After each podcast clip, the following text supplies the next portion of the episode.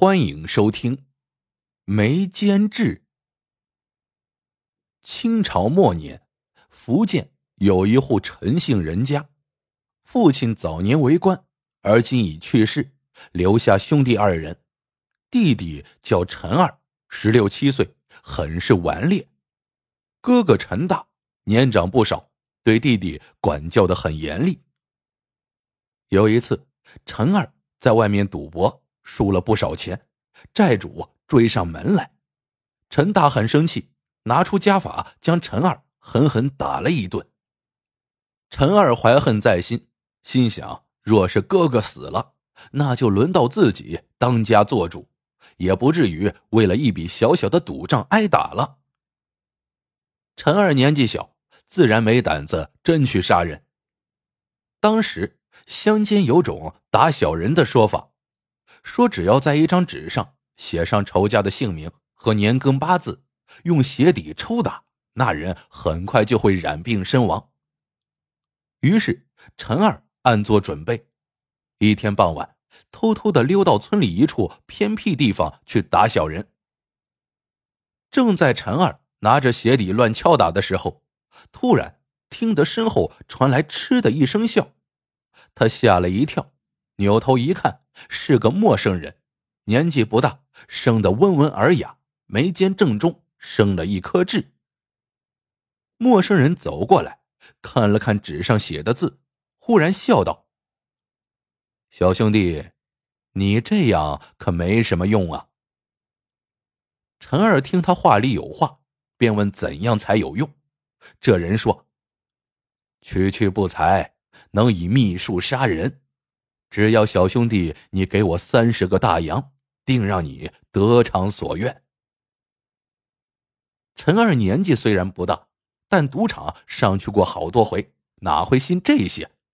他撇撇嘴道：“要是我付了钱，你却溜了，那怎么办？”陌生人道：“我可以先做事，你再给钱，反正你见识了我的本领。”到时若不肯付钱，我就会用同样的法子来对付你。陈二越听越害怕，假意答应下来，问道：“那你要怎么做？”陌生人在地上挖了个浅浅的小坑，再从怀里掏出一个纸包，打开，里面包着几根头发，接着又拿出一个纸包，撕开，里面是一些白色药粉。陌生人把头发放在坑里，上面铺一层药粉，又埋好坑后说：“十天内这陈大必死，我十天后重来此地，到时你就拿三十个大洋过来，否则下一个死的就是你。”说完，他伸手拔下陈二一根头发，就离开了。陈二越想越怕。陈大虽然打了他，他也是有心要咒哥哥死，但毕竟是同胞兄弟，先前打小人实在是出于小孩子的心性。现在听了陌生人一番奇怪的话，不觉胆战心惊起来，于是马上跑回了家。这时候，陈大正在厅堂与一位客人闲谈，陈二心里很急，等不及了，便招手让哥哥出来，跟他说了这事儿。陈大听说弟弟居然打小人咒自己死，很是光火。但听陈二说碰到的是一个眉间有痣的人，顿时一怔，说道：“我让你见一个人。”说着，便领着陈二来到堂上，将他带到客人面前。陈二一见哥哥的客人，吓得差点屁滚尿流。原来那个客人。跟他刚才见到的陌生人像是一个模子刻出来的，只是衣着不同罢了。而且哥哥的客人年纪要大一些。那客人一听此事，也动容道：“小兄弟，快带我过去看看。”陈二领着哥哥和那个客人到了先前陌生人埋东西的地方。那客人刨开了土，奇怪，原先埋的药粉和头发。竟然全都不见了，只见土里有密密麻麻的小虫，让人看得头皮发麻。那客人拈起一只小虫看了看，叹道：“居然下这等毒手，真是太过分了。”陈大问道：“是令弟所为吗？”客人道：“不是他，还会是谁？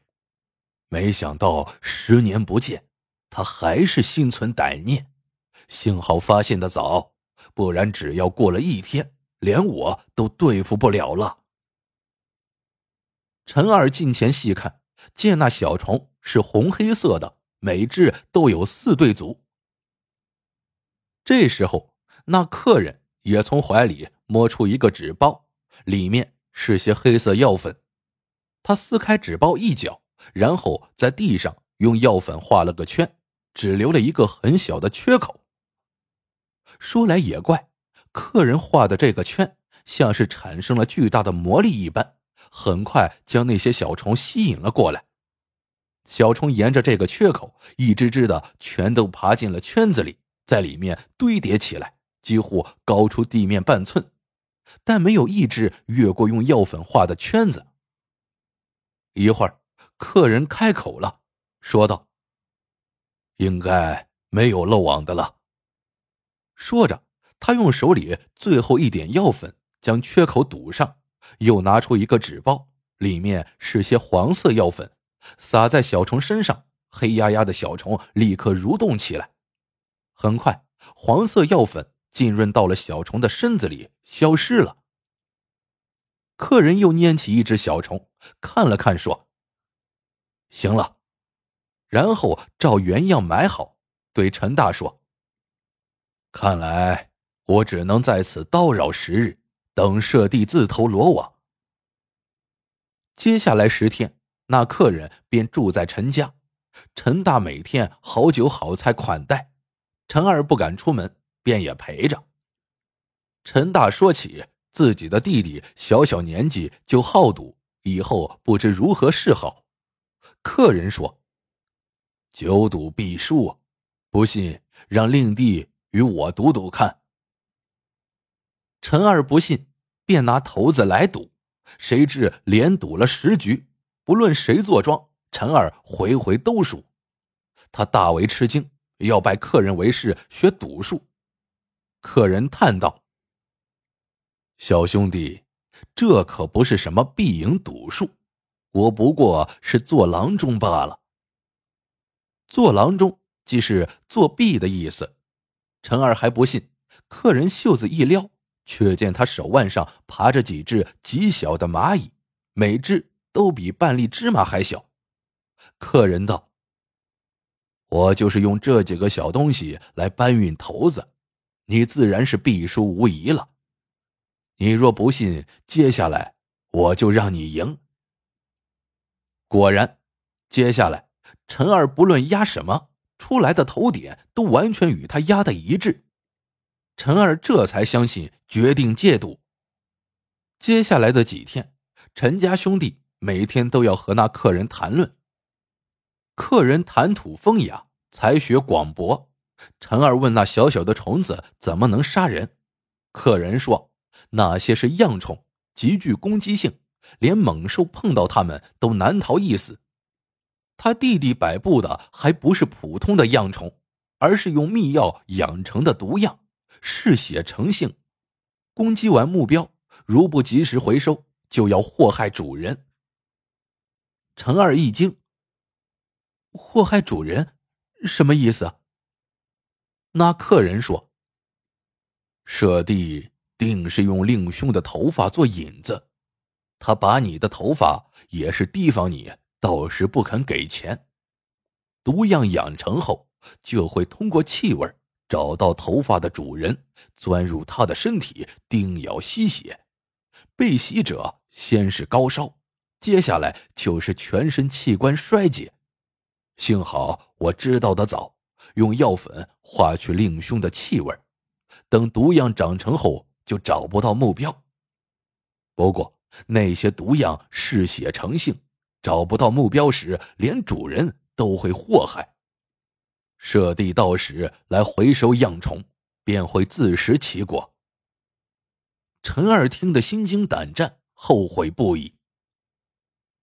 到了第十天，那客人忽然说：“行了，现在该过去了。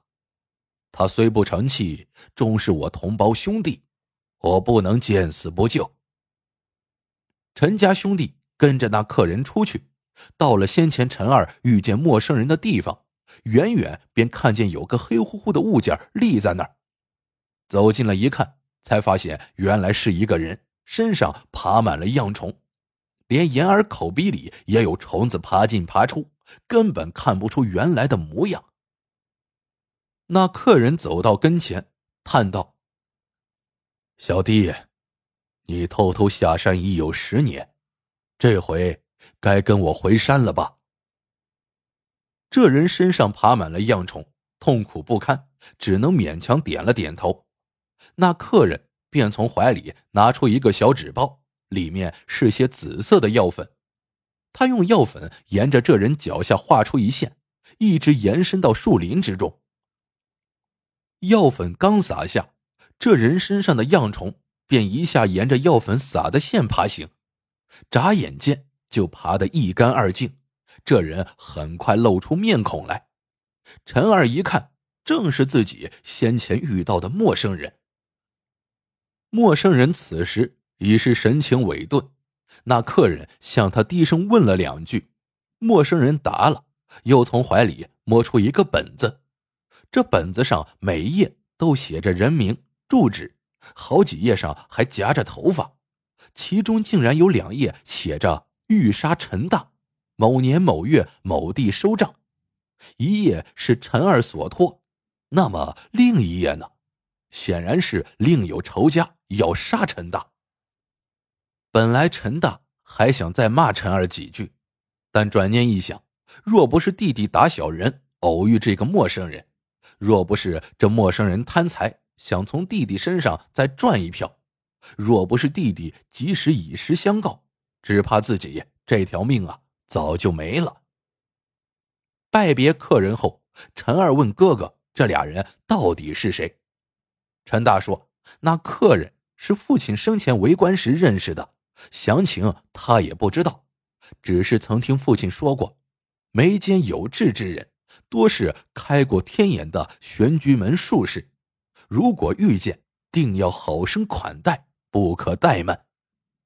不料如今遇上这兄弟俩，总算是逃过一劫，也算是不幸中的大幸。经历了此番的险遇。”陈家兄弟俩和好如初，手足相亲，重振家业。好了，这个故事到这里就结束了。喜欢的朋友们记得点赞、评论、收藏，感谢您的收听，我们下个故事见。